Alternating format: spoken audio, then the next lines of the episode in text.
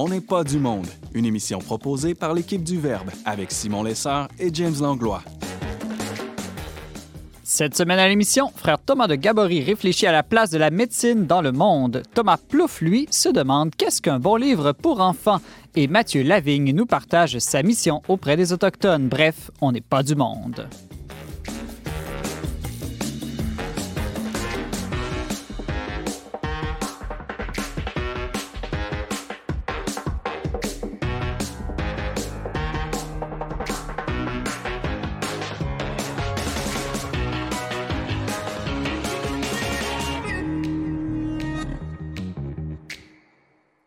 Bonjour à tous, bienvenue à votre magazine culturel catholique. Ici Simon Lessard en compagnie de mon co-animateur James Anglois pour la prochaine heure. Bonjour James. Salut Simon. Alors le mois de novembre avance, les jours sont de plus en plus brefs, il fait de plus en plus noir. Comment tu vis cette absence de lumière, James? Ben, je dirais pas qu'il n'y a pas de lumière parce que c'est intéressant quand on se lève assez tôt le matin. Mhm. le, le lever du soleil, c'est super beau. Mais euh, non, moi, je suis pas très sensible à ça, sauf que quand ma fille de deux ans se lève à 6h30 le matin, euh, je dis attends encore un peu. Attends que le soleil se lève. Ouais, parce que tu sais, c'est vraiment dur de se lever le Donc, matin. pas, euh, tu fais pas partie de ceux qui ont des lampes de luminothérapie? Ben, j'ai jamais essayé, mais on dirait que spontanément, je... ça me tente pas de me mettre en dessous d'une lampe. Là. On dirait que je crois pas. Je De toute façon, pas. il paraît que d'aller prendre une marche euh, sur l'heure du midi de 20-30 minutes, ça fait Oh, encore oui. mieux. Puis je veux dire, je pense qu'on peut on, on peut s'habituer à ça aussi. Il faut apprécier toutes les formes et les variétés dans les saisons. Euh, avec la neige euh, qui beau. reflète parfois la Ben oui, lumière du soleil, euh, d'une manière, on a plus de lumière euh, pendant le jour. Ben oui, dans un sens. Alors, James, est-ce que tu as des auditeurs à saluer euh, aujourd'hui? Ben oui, non, c'est un auditeur de Vancouver, le frère Ah ouais? euh, dominicain Gabriel Chadarevian, qui, qui dit essayer de nous écouter de temps à autre, qui nous aime euh, beaucoup. Qui nous on- écoute en balado, j'imagine. Oui, on le salue euh, chaleureusement. On le salue ch- chaleureusement. Et si euh, des- d'autres auditeurs souhaitent nous joindre par téléphone, comment peuvent-ils le faire? Ils peuvent nous écrire à info à commercial le trait d'union verbe.com, euh, sinon par la messagerie euh, de nos réseaux sociaux, Facebook, Twitter, Instagram, et par téléphone. euh, oui, Exactement, c'est- c'était ma Il question. y a Florence euh, qui est à l'accueil euh, des bureaux du Verbe qui va se faire un plaisir de, de vous parler.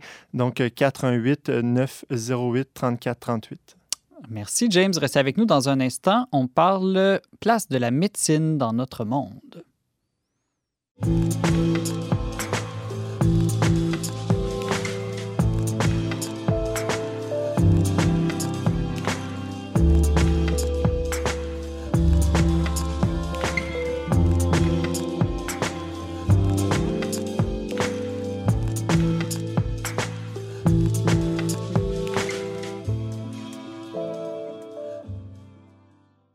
La pandémie de COVID-19 incite à repenser la place de la médecine dans le monde et la mission confiée aux professionnels de santé.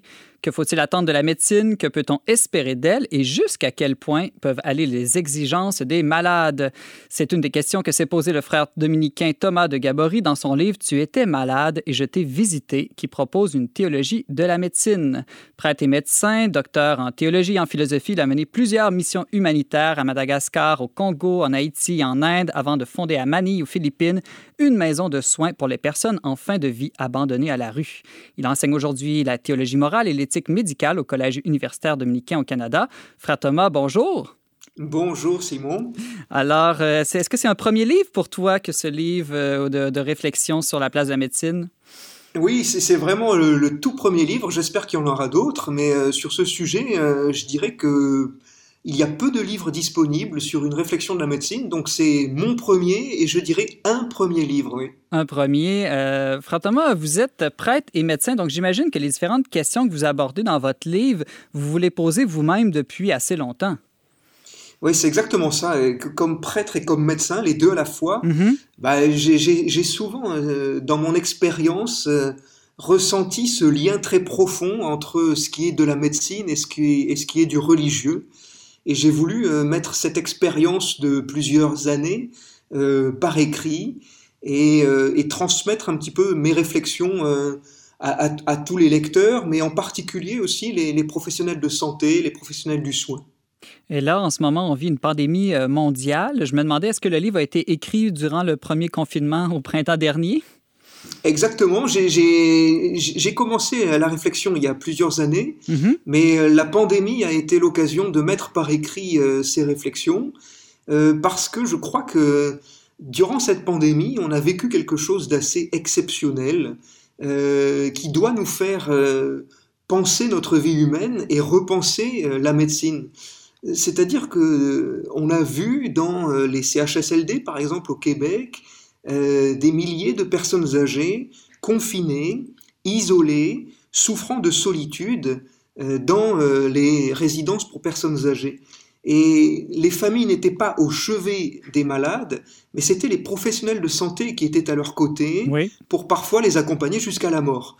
Eh bien, c'est sur cette mission-là des soignants que j'ai voulu m'interroger et, je, crois je crois que c'est très important de repenser cette mission des soignants pour, euh, pour, que tous ces professionnels du soin retrouvent un sens à leur métier, un sens aux gestes qu'ils posent repenser la mission des soignants, trouver le, sens à ce métier de la, médecine. Euh, j'ai le goût de te poser de, frontalement la, question que faut-il attendre euh, de la médecine? Euh, Le désir de guérir est évidemment légitime, mais est-ce que la guérison est un dû? Après tout, la mort peut peut-être être parfois repoussée, mais elle demeure toujours inévitable. C'est, à mon avis, c'est la grande question qu'il faut se poser, c'est la question la plus intelligente quand on parle médecine.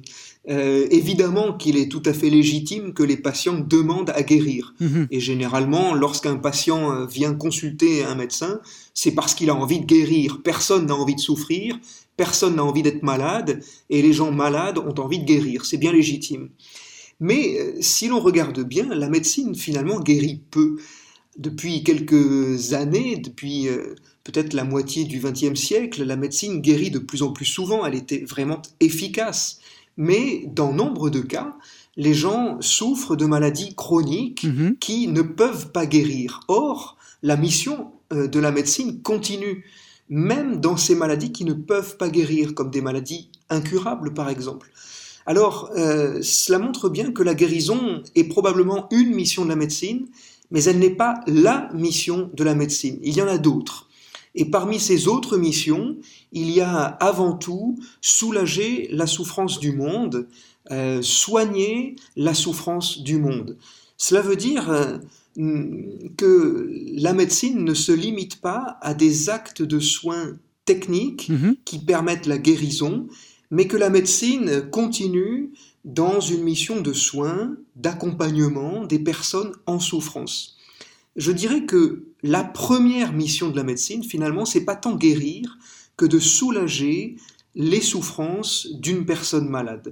Et je crois que c'est, très important de, dire que la guérison n'est pas la mission exclusive de la médecine.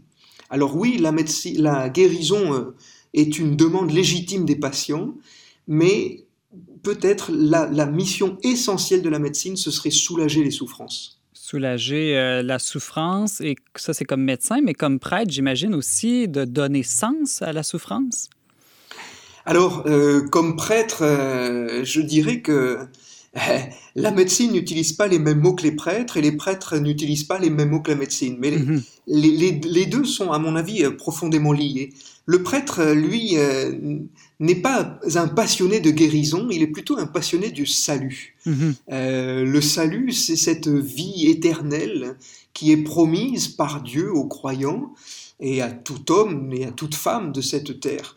Euh, je dirais que il y a un lien profond euh, entre la guérison et le salut, mais la guérison serait peut-être une guérison physique, une guérison qui redonne la santé du corps ou la santé mentale. Mais le salut est bien plus qu'une seule guérison du corps ou qu'une seule guérison d'une personne. Le salut, je dirais que c'est presque la guérison totale. C'est celle qui nous fait, après la mort, entrer dans la vie. N'est-ce pas d'ailleurs la, la plus belle définition du salut qu'on puisse donner? La guérison totale de la personne humaine qui, âme et corps, peut enfin entrer pleinement dans la vie de Dieu. Alors oui, il y a un lien profond entre la guérison et le salut, mais le salut n'est pas seulement une guérison physique, et la guérison physique n'est pas totalement le salut. Hmm. Après tout, au ciel, on sera tous saints S-I-N-T et saints S-I-N. oui, exactement, exactement. Euh, je dirais que vous voyez, dans la crise de la Covid-19, Oui. Euh, dans des sociétés où l'on ne croit plus vraiment en Dieu, où Dieu est passé au second plan, en tout cas Dieu n'est plus le seul intérêt des gens aujourd'hui, eh bien, lorsqu'on ne croit plus au salut, on a plutôt tendance à mettre tout notre espoir dans la santé, et notamment dans la santé du corps. Et cela peut nous conduire à demander aux médecins, aux infirmiers, infirmières, ce qu'ils ne peuvent plus nous, nous, nous donner. C'est-à-dire que la médecine ne peut pas nous donner le salut. Mhm. Il n'y a que Dieu qui peut sauver, et les médecins, les soignants ne sont pas des sauveurs. Ce sont au maximum des sauveteurs, mais des sauveteurs ne sont pas des sauveurs.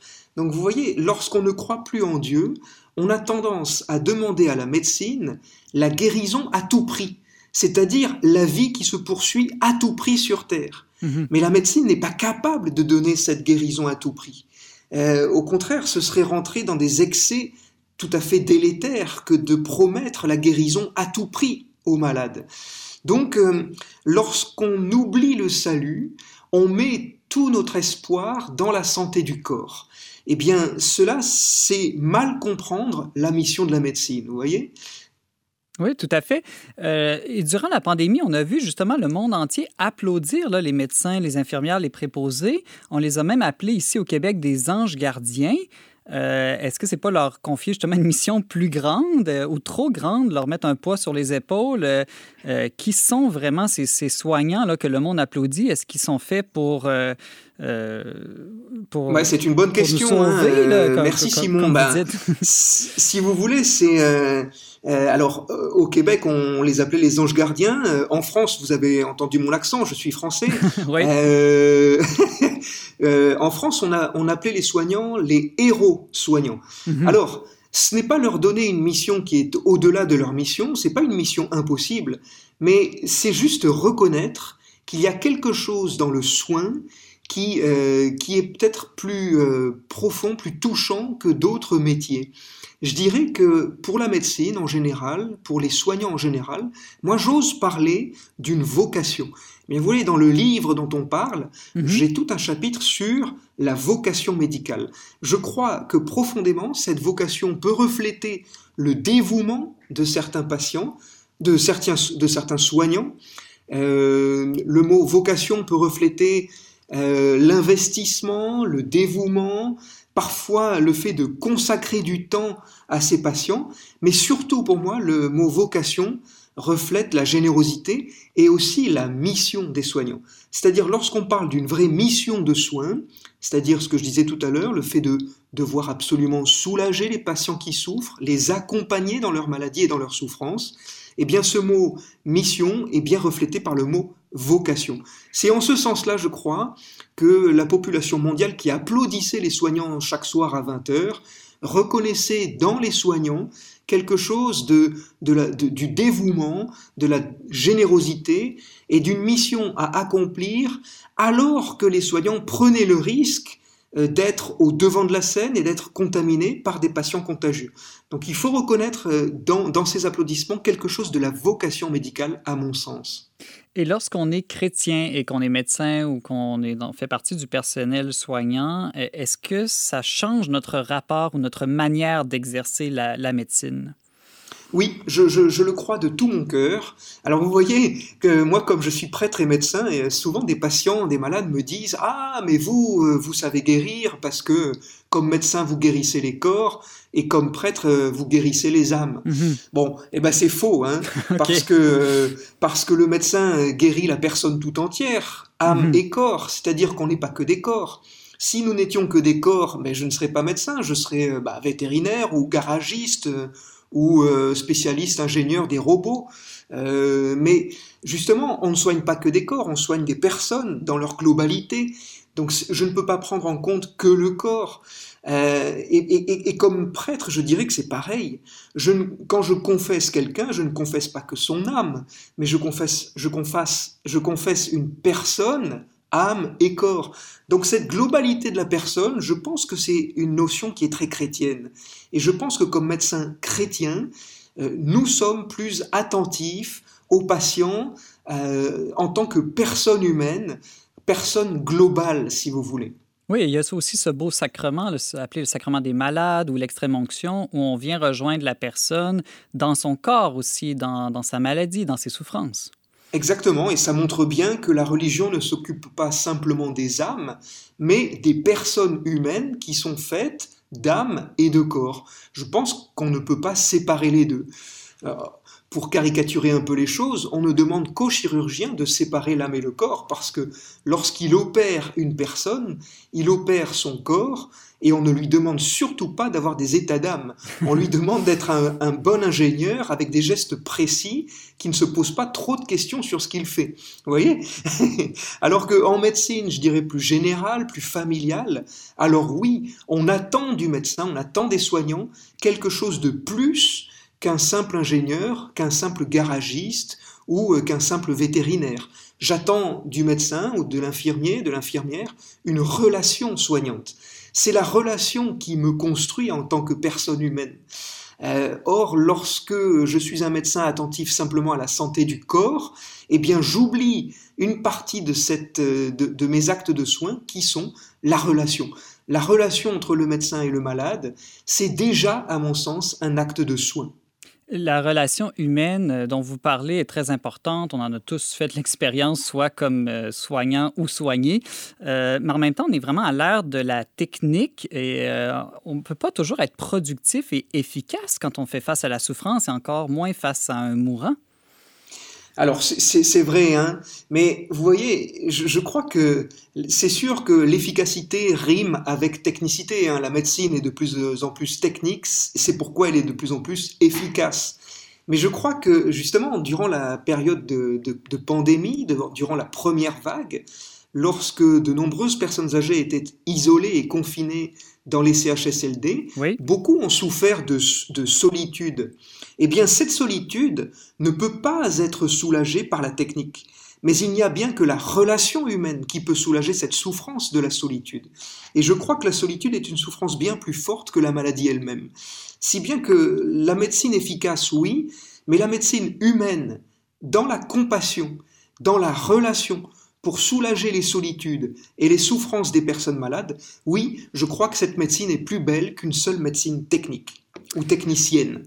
Frère Thomas de Gabory, vous nous parliez de la place de la médecine dans notre monde avec un regard euh, théologique sur la question. On peut se procurer votre livre euh, Tu étais malade et je t'ai visité, soit sur Internet à partir du 4 novembre au Canada et dans plusieurs bonnes librairies euh, sur demande.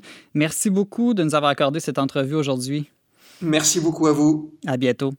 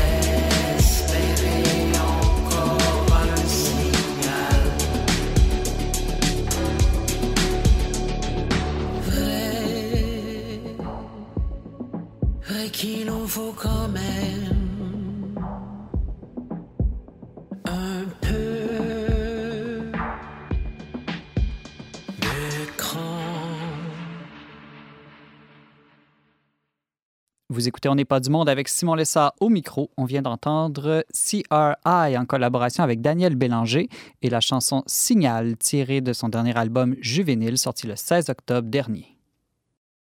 Le livre jeunesse représente un marché important et croissant. Plus d'un livre sur quatre est édité et vendu pour les jeunes chaque année dans notre belle province. Les livres jeunesse et l'accumulation de ces derniers surtout peut devenir compulsif pour certains. À travers toutes ces nouveautés, le parent peut avoir l'impression qu'il doit trouver le livre à acheter pour son ou ses enfants. Pour nous aider à faire des bons choix, notre chroniqueur spécialiste en psychoéducation Thomas Plouffe est avec nous. Bonjour Thomas. Allô, Simon. Alors, euh, Thomas, est-ce que ce, ce, temps un peu spécial de pandémie et de confinement t'amène à passer plus de temps à lire des livres avec tes enfants? Lire des livres, peut-être peut-être pas, mais euh, par contre, regarder sur Internet des possibilités pour en commander, ça oui. et ce qui, ce qui, explique que tu as réalisé qu'il y a une surabondance et qu'il faut donc avoir des bons critères pour faire euh, des, des, des, bons achats, des bons choix. Oui, James Langlois? Moi, je, comprends tout à fait ce que tu dis, euh, ce que tu as dit en intro, parce que comme j'ai étudié en, en, enseignement primaire, j'avais des cours de littérature jeunesse, puis je, pense que j'ai gaspillé je sais pas combien de mes prêts et bourses là, à la coop pour acheter des livres en littérature jeunesse. C'est une véritable industrie aujourd'hui, puis c'est des œuvres d'art, c'est fou. Mm -hmm. Et c'est le marché est pensé pour séduire les parents d'une certaine manière. Ben oui, ben oui. Alors, Thomas, euh, commençons peut-être par une petite histoire de la littérature, de la littérature jeunesse. Dis-je, est-ce que le livre pour enfants a toujours existé? J'imagine en tout cas qu'avant l'imprimerie, ça devait être très rare et au début, il devait avoir peu d'images dans les livres dédiés aux jeunes. Ben, c'est ça, le livre pour jeunesse, est-ce qu'il a toujours existé? La réponse est facile, hein? c'est non, toujours. Mais par contre, ça fait ça fait pas si longtemps que le livre jeunesse existe, puis surtout sa forme a changé beaucoup, comme tu le dis bien. Là. Euh, on peut reculer, euh, on peut reculer, disons, à la moitié du, du 19e siècle, puis on, on, retrouverait beaucoup plus des livres, en tout cas dans les premiers livres jeunesse, mais à ce moment-là, qui sont presque presque exempts d'images. Donc à ce moment-là, on est vraiment purement dans du texte, puis on s'adresse aussi, euh, l'âge est différent, on s'adresse beaucoup plus à des enfants euh, qui ont euh, 7 ans et plus, disons. Là. Mm -hmm. on parle, par exemple, peut-être que les, les, ben, les, jeunes aussi, mais les, les plus vieux vont, vont, les, vont, vont, les connaître. On parle des livres, entre autres, de La Comtesse de Ségur, qui a écrit Les Malheurs de Sophie, qui est un de ses plus connus, mais peu de temps après, dans ces mêmes années-là, les livres de Jules Verne qui sont, qui sont édités, euh, les, les contes de Perrault dont je parlais la, la, la dernière fois que je suis venu euh, ouais, tout à fait. Euh, faire une chronique. Donc, tout ça, c'est à peu près dans les mêmes années, mais encore une fois, tout ça, on est toujours dans du texte, là, essentiellement dans du texte. Il y a quelques images qui accompagnent, mais c'est essentiellement du texte. Écoutez, l'album comme on le connaît aujourd'hui, l'album qui, qui, qui, est vraiment qui, qui, a complètement, qui est rendu vraiment, euh, qui utilise l'image. En fait, l'image, des fois, est même plus importante que le texte dans certains cas. Là. Mm -hmm. euh, ça, il faut attendre plus le début du 20e siècle pour voir apparaître cet album-là, et même la, la, deuxième moitié du 20e siècle pour vraiment que l'image euh, supplante le texte. C'est-à-dire que euh, des fois, le texte est accessoire à côté de l'image. Puis même que dans les librairies, quand on, quand on entre dans une section jeunesse, ben on voit que c'est d'abord l'image qui attire, c'est l'image qui vend. Et c'est aussi ce qui est qui est, euh, ce qui est donné comme consigne des fois par certains éditeurs jeunesse à, à leurs auteurs, hein, que l'image attire d'abord et avant tout. Et on pense aussi à l'apparition de la BD, j'imagine, où l'image est prédominante. Tout à fait. Ce qui est, ce qui est pas, euh, on pourra voir plus tard, là, euh, la, la, la, oui, le marché de la BD, puis au Québec aussi, là, est vraiment florissant depuis quelques années. Là. Euh, et en jeunesse aussi. Tu sais, avant, la BD était, était, vraiment plus pour les plus vieux, mais là, ça, ça c'est en train de descendre là, pour les plus jeunes. Là. C'est ça, puis l'image n'est plus seulement accessoire, c'est vraiment l'illustrateur prend autant d'importance dans la littérature jeunesse que l'auteur, hein, finalement. Tout à fait. En fait, là, tu l'as dit tantôt, là, des fois, on a vraiment affaire à des véritables œuvres d'art. Les, les, illustrateurs, c'est même le mot est peut-être faible, c'est des artistes. C'est-à-dire mmh. que des fois, les, les, vraiment, chaque, chaque planche et chaque page est une, est une vraie œuvre d'art. Puis même qu'il y, y, a plusieurs livres qui font qui font exprès, qui vont, euh, qui vont enlever le texte pour, euh, pour une page complète ou pour deux pages, ou est-ce que seulement l'image, on peut prendre le temps d'observer l'image puis on poursuit, ça fait partie intégrante de l'histoire. On parle de littérature jeunesse, mais dans le fond, c'est tellement beau que ça nous rejoint aussi comme adultes. Mm -hmm. Oui, puis ça me fait penser aussi qu'on a le même phénomène dans les jeux de société qui sont en popularité croissante et où la beauté du jeu est de plus en plus euh, importante, ce qui n'est pas nécessairement mauvais qu'on expose nos enfants à davantage de beauté. Euh, Thomas, si on revient euh, à la littérature jeunesse là, plus, plus directement, si je te pose la, question tout simplement, qu'est-ce qu'un bon livre pour enfants? Est-ce qu'il y a des critères qui peuvent nous aider dans nos choix? Oui, ben c'est ça, c'est une, une, question à 1000 dollars. C'est qu'est-ce qu'un bon livre? Euh, il, existe toutes sortes de ressources qui peuvent nous aider à trouver. Moi, je, propose mes, les, critères qui, à mon avis, ont, fait le plus d'écho dans ma propre réalité concrète, là, de voir qu'est-ce qui était porteur comme les jeunesses. J'aime bien, j'aime beaucoup les critères qui étaient proposés il y a très longtemps, mais par, euh, par Charlotte Mason, dont j'ai déjà parlé, mais qui, qui, euh, qui parlait, elle, de, de l'intérêt de trouver des livres vivants. C'est un concept un peu étrange, mais euh, que, j'explique à l'instant. Pour elle, un bon livre, c'est un livre vivant. Qu'est-ce qu'elle veut dire par là? Il y a les, filles du, blog euh, Un festin d'idées qui l'ont très bien, qui en ont fait comme un, acrostiche qui permet de bien comprendre, euh, avec le mot living, parce que living books. Alors, un livre vivant, qu'est-ce que c'est? C'est un livre qui a une grande qualité littéraire. on a tendance des fois à vouloir simplifier ou à vouloir euh, diminuer la, qualité littéraire pour les plus petits parce qu'on craint que l'enfant comprenne pas. Mais ça, selon Mason, c'est une erreur. C'est-à-dire qu'il faut offrir à l'enfant, bon, pas des textes qui sont euh, inaccessibles, mais il faut mm-hmm. oser offrir des textes qui sont complexes sur le plan littéraire, d'une grande qualité littéraire. On le voit. Qui ne sont pas simplifiés. On le voit justement dans les contes traditionnels dont tu nous as parlé il y a quelques semaines, ou euh, aussi les fables de La Fontaine, où le, la, langue française est vraiment de haut niveau. Oui, oui, puis il faut faire confiance. C'est vraiment fascinant à quel point, euh, dans un texte, j'ai lu toutes sortes de choses là-dessus. Des fois, il y a des nombres, et des gens qui disent qu'il faut il faut qu'il y ait un maximum de nombre euh, de, de, mots impossibles à comprendre, mais c'est fascinant à quel point un enfant peut peut euh, maîtriser, être capable de définir une, euh, juste un petit nombre de mots dans un texte, mais quand même en, capable d'en ressortir le sens. Donc, euh, il faut faire confiance à l'enfant pour ça. Donc, ça, c'est la lettre L pour la qualité littéraire. Donc, après L, j'imagine, dans Living, c'est le I, la lettre I qui correspond à quoi? Bien, les autres lettres, donc, c'est ça, le I qui correspond à ID. Donc, c'est un, le Living Book, c'est un livre qui qui, portent des idées fortes, mais des idées qui parlent au cœur de l'homme, donc qui sont de tout temps, qui sont et qui encouragent la discussion avec l'enfant. Donc, on n'est pas dans quelque chose de, de, de, comment dire. disons que Mason n'aurait pas beaucoup apprécié toute la, la, panoplie de livres qui tournent autour du euh, du pipi caca, qui est une mm-hmm. grande tendance dans le, dans le trait dans le trait jeunesse. Là. je suis pas sûr que Mason aurait beaucoup apprécié ce, ce genre de tendance-là. Euh, ça va aussi avec la troisième lettre du, de, l'acrostiche, c'est des livres pour elle qui sont vertueux, c'est-à-dire que les personnages sont, comme sont toujours en recherche du bien.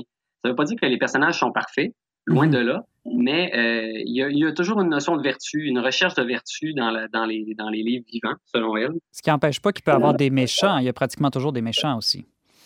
Oui, ben en fait, la plupart du temps, quand on est en recherche du bien, pour pas dire tout le temps, il, y a, un alter ego, que ce soit le, personnage lui-même qui porte le, combat, ou des fois c'est vers, un. Mais il y a un combat entre le bien et le mal. Donc c'est sûr qu'à travers la recherche de la vertu ou du bien, ben, on rencontre le mal, forcément.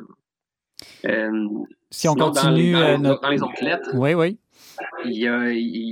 alors, c'est un livre qui passionnant, c'est-à-dire qu'on sent que l'auteur qui l'a écrit voulait nous raconter une bonne histoire, que lui, il trouvait que son histoire était passionnante, puis il nous la livre. Euh, c'est des livres qui sont euh, qui souvent portent un texte narratif, c'est-à-dire qu'ils nous emportent dans le récit. Qui, euh, les, les, les, encore une fois, les, dames du, blog Un festin d'idées disaient, moi j'aime bien la phrase, c'est des livres qui mettent la chair sur les os secs que sont les faits. C'est-à-dire que des fois, les, surtout pour des documentaires, là, les faits sont fades, sont, sont secs. Mais un livre vivant, c'est un livre qui nous, qui nous donne envie d'en savoir plus. Hmm. Et enfin, le dernier, le G, c'est un livre qui est générationnel. Ça, ça peut nous parler aujourd'hui parce qu'un bon livre vivant, c'est un livre qui traverse les époques. Et à mon avis, je pense que le livre vivant par excellence, c'est la Bible. Ah euh, Il répond à tous ces critères. Euh, il répond à tous ces critères. Puis, euh, pour les enfants, tu, trouves que la Bible est ben, ajustée pour les enfants? Mais ce que Mason dirait, puis ça, peut-être que ça va étonner certaines personnes, c'est que non seulement la Bible est intéressante pour les enfants, mais pas les Bibles euh, version adaptée pour les enfants, pas les Bibles simplifiées. Mm-hmm. Euh, la Bible, euh, dans son texte intégral, elle peut être intéressante pour les enfants parce que pour elle, c'est c'est le texte lui-même qui doit être utilisé et non des. On n'a pas, à, pas à diminuer la capacité intellectuelle. Au contraire, c'est comme ça qu'on élève l'enfant, c'est en lui donnant quelque chose de peut-être un petit peu aride, un peu plus dur, mais qui va tranquillement apprivoiser et apprendre à, comprendre. Tout à l'heure, tu as dit que le livre devait être passionnant, mais bon, c'est pas tout à fait la lettre I. J'imagine que tu pensais à un autre mot, peut-être euh, Euh, c'est inspirant. Inspirant, OK. Juste pour que l'acrostiche la, fonctionne. Là. Euh, donc, selon ces critères-là de Charlotte Mason, euh, donc un livre littéraire avec des belles idées, vertueux, inspirant, narratif, générationnel, comment est-ce qu'on pourrait qualifier les, les livres les, les, plus populaires ces dernières années?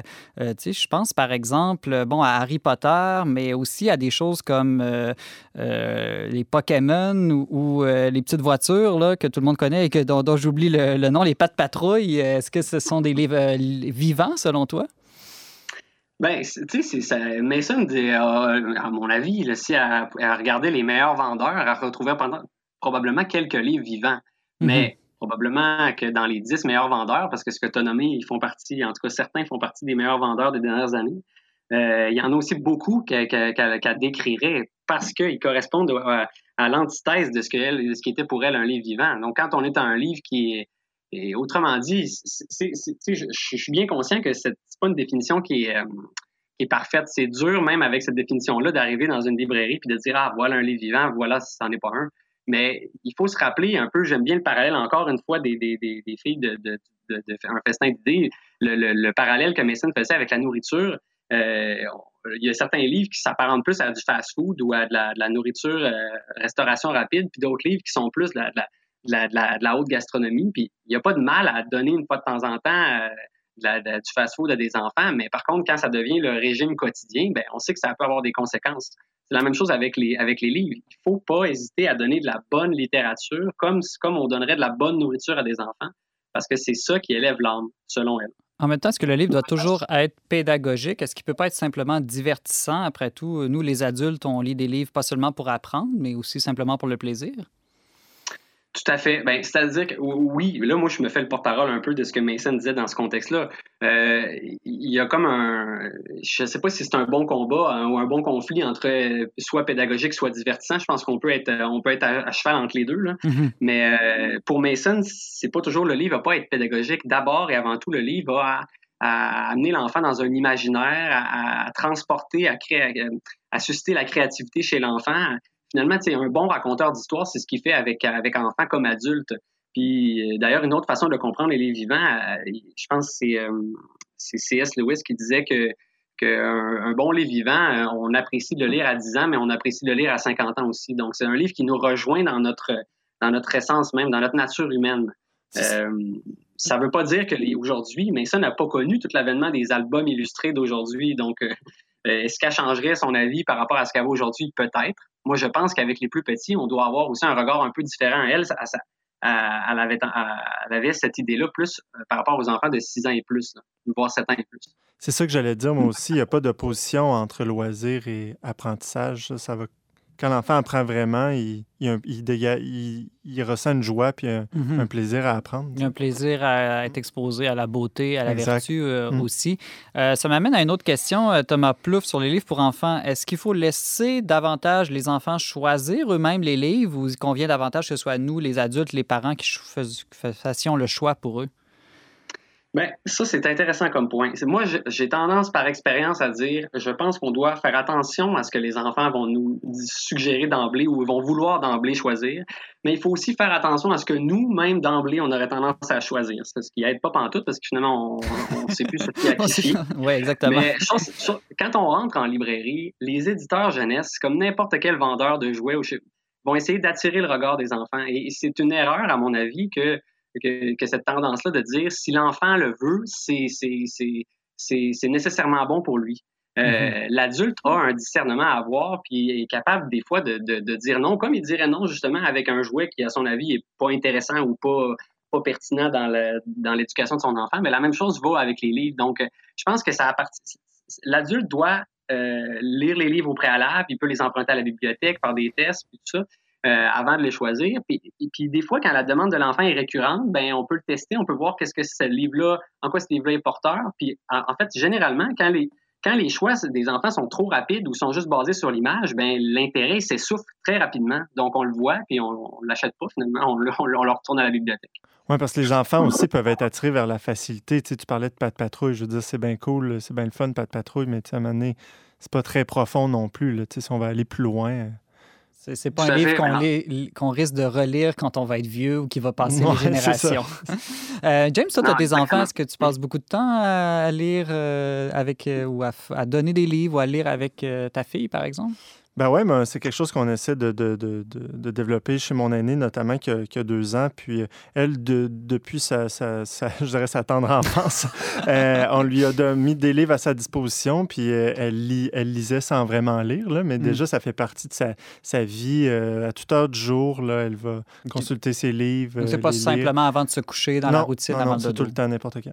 Et puis je me demandais, est-ce qu'il y a un livre, Thomas, James, qui vous a davantage marqué dans votre propre enfance, dont vous vous souvenez encore aujourd'hui? Thomas, vas-y en premier. Ben, moi, c'est sûr qu'il y en a un, c'est un coup de cœur. J'ai pas voulu le, rentrer dans la gorge de mes enfants, mais sans le vouloir, j'ai fait l'exercice hier de leur demander c'était quoi leur livre préféré, puis ils l'ont nommé. J'étais comme un peu, euh, bon, comment dire, en tout cas, s'ils veulent, s'ils aiment le même livre, tant tu mieux. Mais moi, c'est une, série, en fait, ça s'appelle euh, euh, La famille souris. C'est une série de, d'ouvrages illustrés par un, japonais, si je me trompe pas, là. Euh, qui, représente une famille de, de, de 14 souris qui, vivent dans un, bon, en, forêt. Mais moi, pour moi, c'est un coup de cœur. Mais tu sais, c'est très personnel, hein, un coup de cœur d'enfance. Euh, ça reste très personnel. Et toi, James? Ben, moi, j'ai plus euh, été marqué par ma jeunesse par le cinéma, mm-hmm. mais euh, n'empêche que je me rappelle, j'ai un souvenir, là, un des rares souvenirs de ma jeunesse avec un, des livres, c'était, il y avait des espèces de coffrets valises dans les années 90, des contes classiques, des longs albums très minces. Oui, oui, très je aussi. Oui, oui. Puis euh, moi, c'est, je me rappelle d'avoir feuilleté ces albums-là quand j'étais jeune, de contes classiques avec les images très classiques, tout ça. bref, ça m'a marqué. Mm. Oui, c'était comme, tu as raison, on, on l'ouvrait le, ah coffre. Puis là, il y avait des petits ah livres, dans, des grands livres dans le coffre. Euh, moi, c'était les Torgal, la, bande dessinée de Torgal. Je ne sais pas si vous avez connu ça. Ça, ça. venait de l'Europe, évidemment, comme la plupart des bandes dessinées. Puis un peu plus vieux, les Agatha Christie, qui sont peut-être pas pensés comme des livres pour enfants, mais il me semble que pour habituer les enfants à lire des romans sans images, c'est un, bon début, les, Agatha, Christie. Il y a une richesse des personnages, il y a une enquête dans laquelle on, entre. Puis plus jeune, je pense que tous les livres où il y avait des magiciens, c'est ça qui, qui m'attirait. Hey, tu as parlé de bande dessinée, puis ça vient de me revenir. Moi, ce qui m'a marqué le plus, c'est Snoopy. Ah c'est les bandes dessinées de Snoopy. Ben, ben oui, c'est vrai, tu es un grand fan. Euh. Ah ouais, je sais pas, là, je, viens d'y penser. Thomas Plouf, avant de se laisser, est-ce que tu as des suggestions à nous faire euh, pour Noël qui arrive? Là, on nous dit qu'il va falloir faire nos achats de Noël plus vite cette année parce que la poste risque d'être engorgée. Donc, euh, qu'est-ce que tu nous suggères? Ben, en fait, pour les plus petits, justement, moi, je vous suggérerai pas un titre comme tel, mais ce que je peux vous suggérer, c'est un livre qui aide justement le parent pour les plus petits. Il s'appelle Je cherche un livre pour un enfant. Euh, le guide des livres pour enfants de la naissance à 7 ans. Donc, c'est peut-être un peu avant, justement, les Living Books. C'est écrit par Sophie van der Linden. Ça, date de quelques années. C'est aux éditions euh, Gallimard Jeunesse. Mm-hmm. Mais euh, vous allez trouver là-dedans beaucoup, beaucoup de suggestions. C'est quelqu'un, en fait, cette femme-là, qui, connaît très, très, très bien l'album Jeunesse. Donc, elle a des très bonnes suggestions. Puis, elle explique bien chaque album. C'est un, une bonne, un bon outil de référence. Thomas Plouf, euh, tu te posais la question qu'est-ce qu'un bon livre pour enfants en tentant de nous donner aussi quelques critères pour faire euh, des bons choix. Merci beaucoup, Thomas, et à bientôt. À bientôt, bye.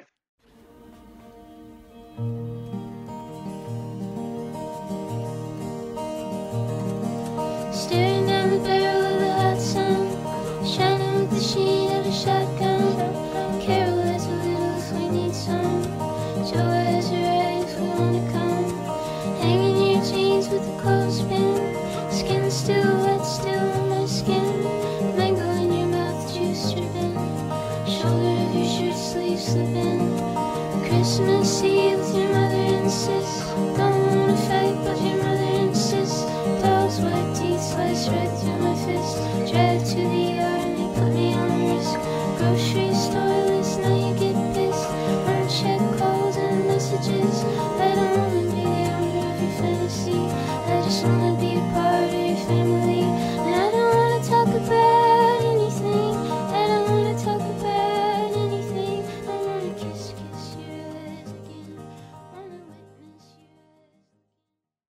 C'est toujours Simon Lessard à la barre dont n'est pas du monde. On vient d'entendre Anything de Adrian Lankert, tiré de son plus récent album Songs, sorti le 23 octobre dernier.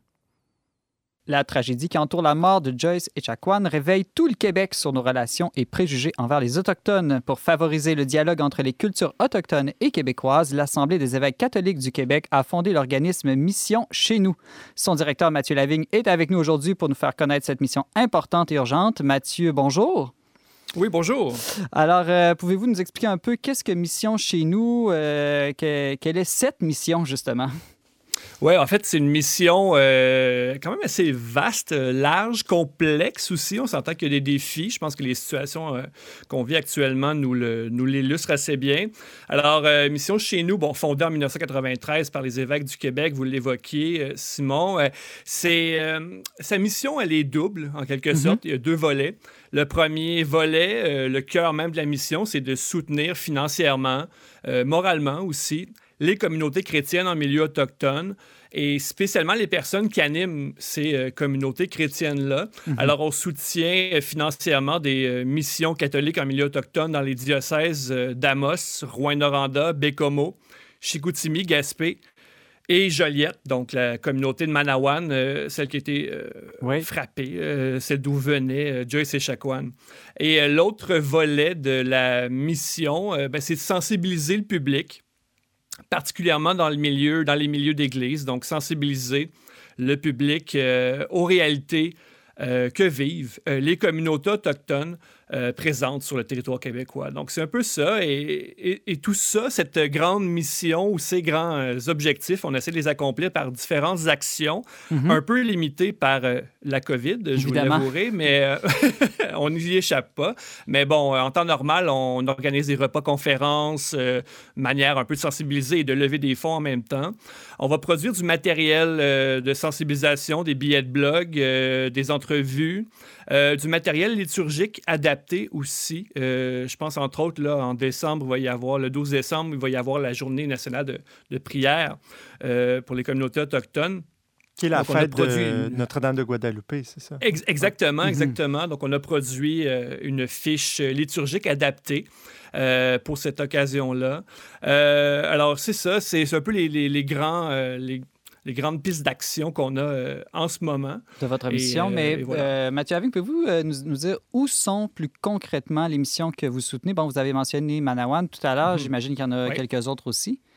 Tout à fait. Bon, euh, si on y va avec euh, Bécomo, tiens, dans le diocèse de Bécomo, on va soutenir les, euh, les missions de, ben, de Mingan, ou plutôt de Iquanichit, Pessamit, la, la, Romaine, Maniotenam, Matimekosh, Lac John, près de Schifferville. Alors, à cet endroit-là, ce sont des pères au bloc qui, qui œuvrent toujours auprès des communautés Innu. Mhm. si je prends par exemple Chicoutimi, diocèse de Chicoutimi, on va soutenir la mission de Bidjouan, une autre communauté à Tikamek où, va, où œuvre l'abbé Claude bosser.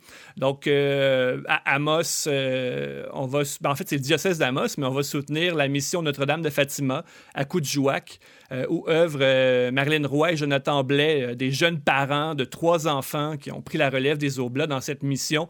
je les aime d'amour. Ils sont incroyables, Marilyn et, Jonathan.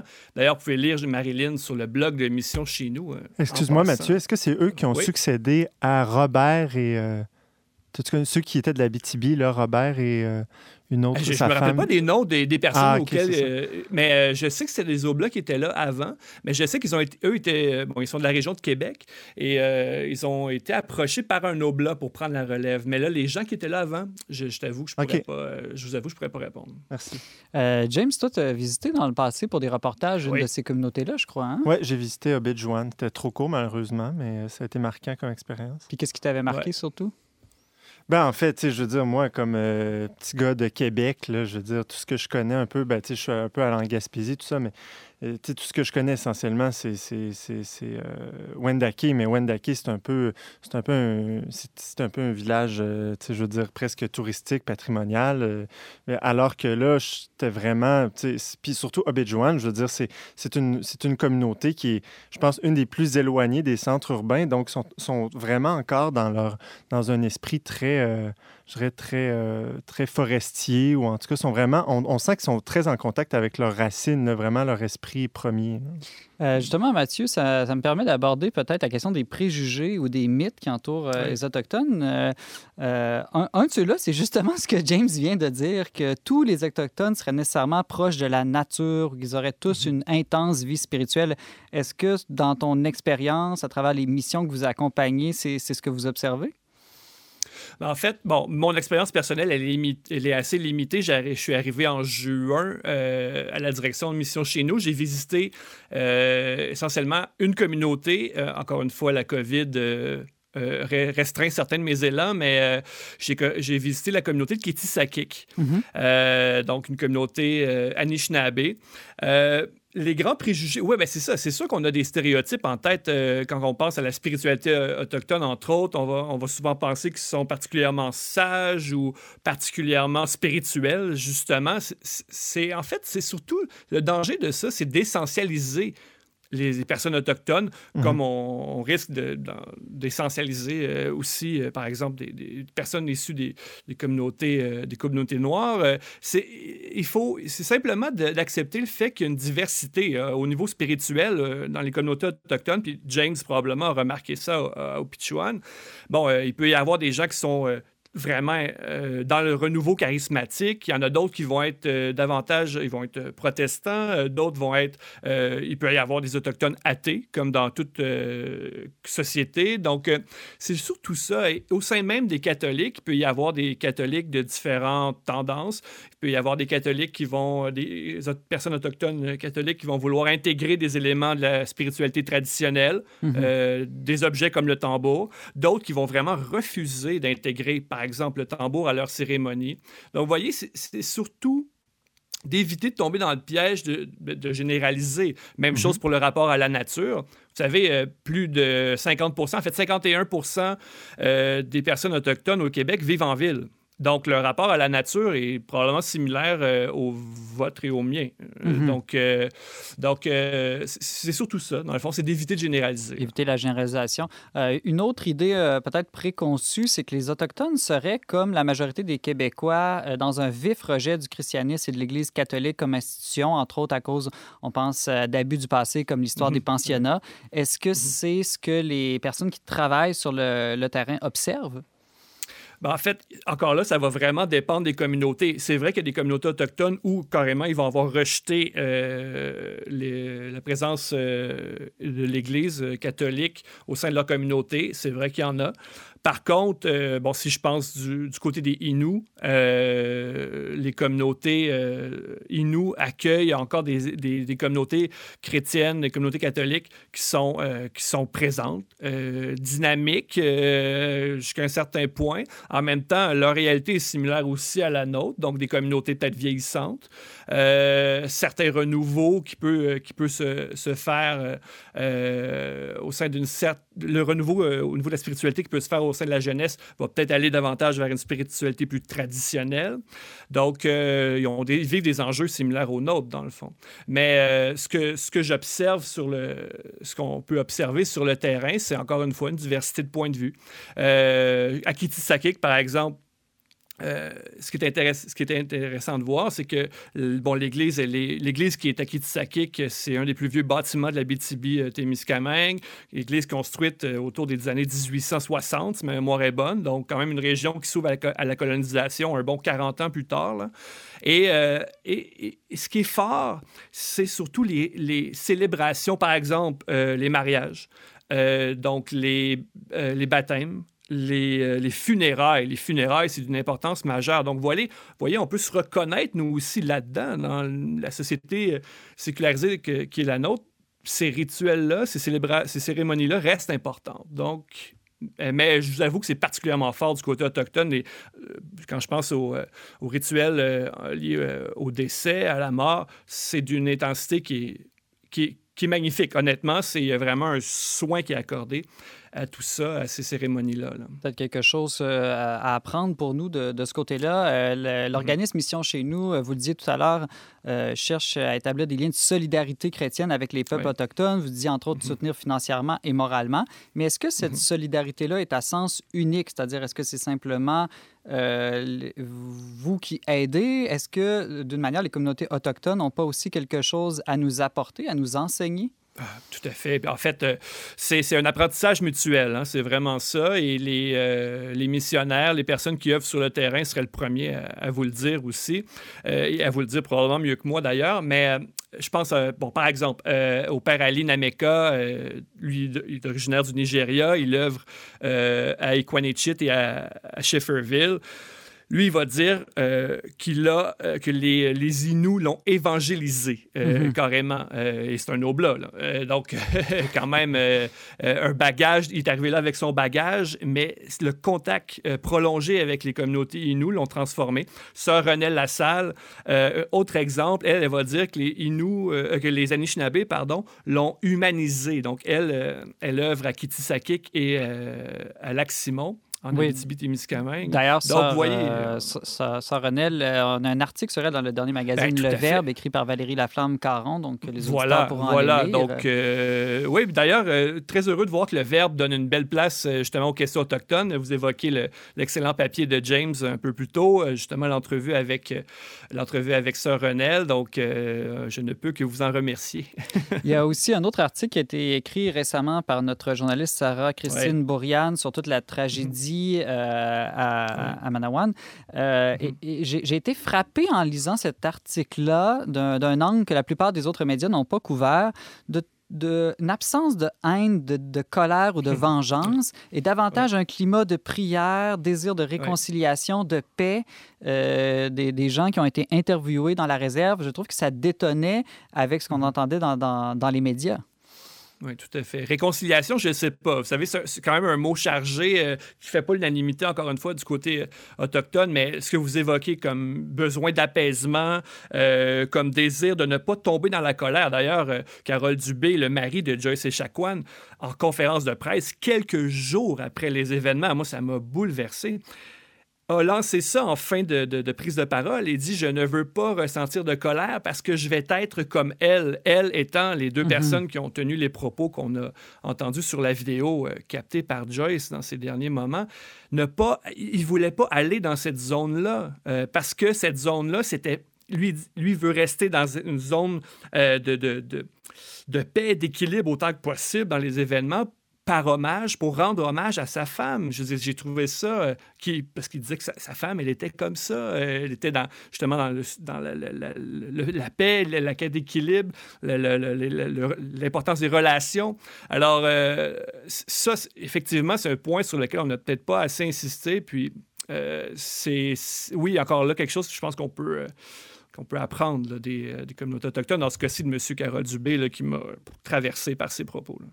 Euh, je pense aussi que tu as déjà fait une rencontre euh, qui t'a frappé avec le chef algonquin Dominique Rankin. oui, ouais, ça, c'est votre, votre journaliste m'a, euh, amené dans une zone de confiance pour que je partage ça avec elle. Oui, bon, moi, je suis un petit gars de Mirabel, communauté qui a été, qui a été frappée par les expropriations les années fin des années 60, début 70. Donc, euh, moi, je suis un petit-fils euh, d'exproprié. Et euh, oui, j'avais fait une rencontre avec Dominique Rankin, rencontre radiophonique. On fait une entrevue, puis une fois les micros coupés, bon, on jase. et Dominique, M. Rankin, me demande d'où je viens. Je parle de Mirabel, les expropriations. Et là, il me lance ah, Tu sais, Mathieu, quand que les leaders autochtones de l'époque se rencontraient, on priait, on avait toujours une pensée pour les expropriés de Mirabel. Parce que, tu sais, Mathieu, on sait c'est quoi se faire prendre ses terres. Mm-hmm. Euh, ça m'a. Euh, les gens. Euh, je, n'avais plus de mots et c'est assez rare, là, vous m'entendez, j'étais assez verbomoteur, donc j'étais scié carrément.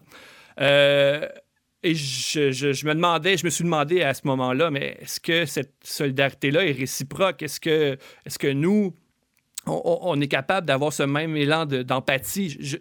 je l'espère. En tout cas, j'espère qu'on va aller vers vers ça, vers, euh, cette, capacité, cette capacité à se projeter dans ce que vivent les personnes euh, autochtones et leur rapport au territoire et qu'on puisse arriver justement à une une cohabitation euh, égale à égale. Une véritable solidarité. Euh, exactement. En terminant, Mathieu Lavigne, quels sont tes souhaits de directeur pour l'avenir de, de, mission euh, chez nous? Il nous hmm. reste une minute à peu près. Mes souhaits, euh, ben, mon souhait le plus cher, c'est de donner la parole aux personnes autochtones. Et ça, c'est quelque chose, là, je veux absolument bon, euh, développer des liens de confiance avec des personnes autochtones, les amener à prendre la parole. J'aimerais ça, je sais pas, il faut rêver, j'aimerais ça avoir une émission de radio, tiens, euh, sur les ondes de Radio VM, mais pourquoi pas Radio Galilée, puis puis donner la parole aux personnes autochtones. Entre autres, j'aimerais ça entendre des, des, témoignages de foi de personnes autochtones qui nous parlent de, comment elles vivent leur foi, là, comment elles vivent leur, euh, euh, ben, leur, leur, leur, euh, catholicisme, comment elles, vivent leur rapport à la transcendance. Je, je pense qu'on on aurait là des prises de parole fortes et qu'on n'entend pas assez souvent. Donc, mon souhait, c'est ça, c'est d'amener cette parole-là sur la place publique euh, et que ces prises de parole-là soient entendues, qu'elles trouvent son public, euh, qu'on tende l'oreille, finalement, qu'on se mette vraiment en posture d'écoute. En posture d'écoute, oui, tout à fait. Mathieu Lavigne, vous nous parliez de Mission chez nous, un organisme dédié à la solidarité chrétienne avec les peuples autochtones. On peut lire sur ce sujet deux articles exceptionnels sur le tradeunionverbe.com, Joyce, Lumière d'un peuple de Sarah-Christine Bourriane et Une sœur chez les Anishinaabe de Valérie Laflamme-Caron. Merci beaucoup, Mathieu d'avoir accepté notre invitation. Avec grand plaisir.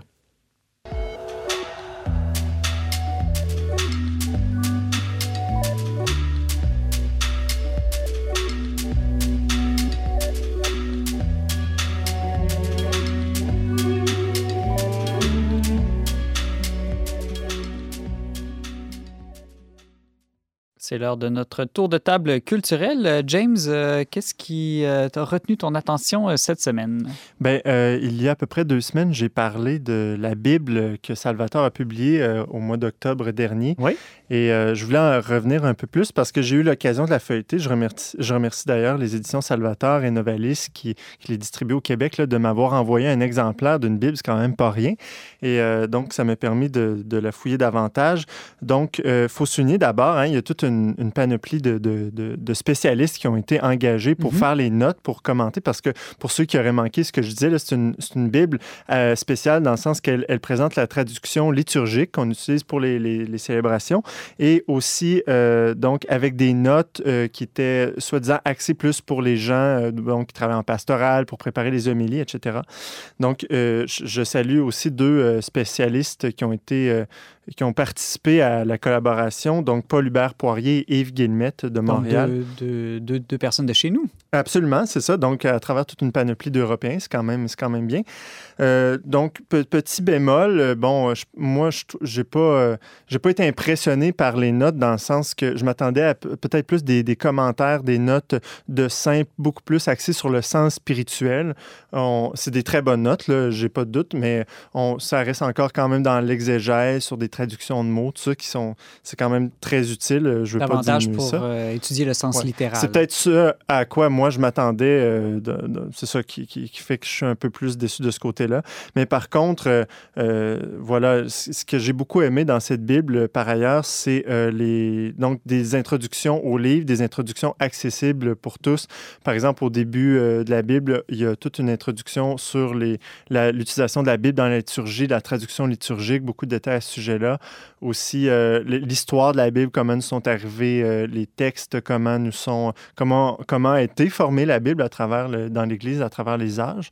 Donc, ça, c'est super pertinent. Puis aussi, au, début, de chaque, euh, au début de chaque livre, il y a même des, des, tables des matières, hein, parce que vous savez, souvent, quand on feuillette euh, des livres de la Bible, on voit qu'il y a, euh, il y a comme des chapitres, c'est comme divisé en, sous, sous-paragraphes, en sous-thèmes.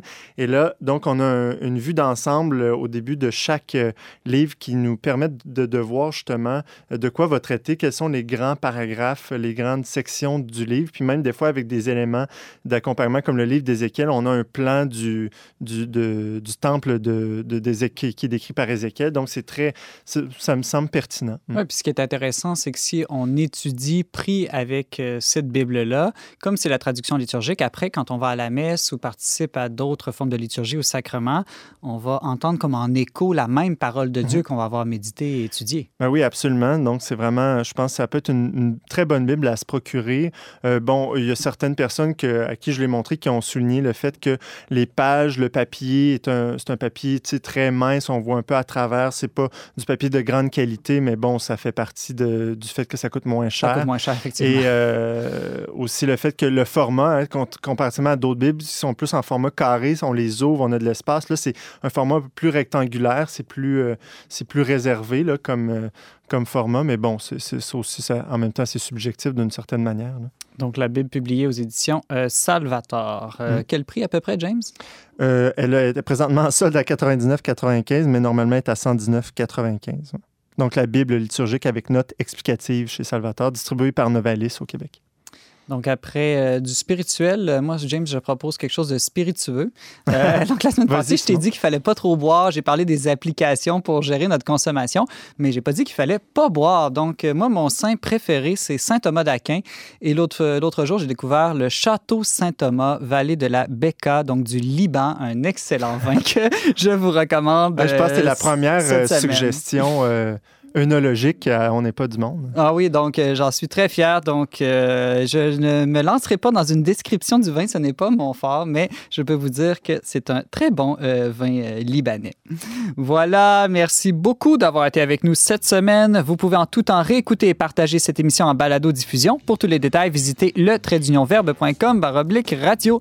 Je remercie mon étonnant co-animateur James Langlois et Yannick Caron à la régie, ainsi que la Fondation Lucien Labelle pour son soutien financier.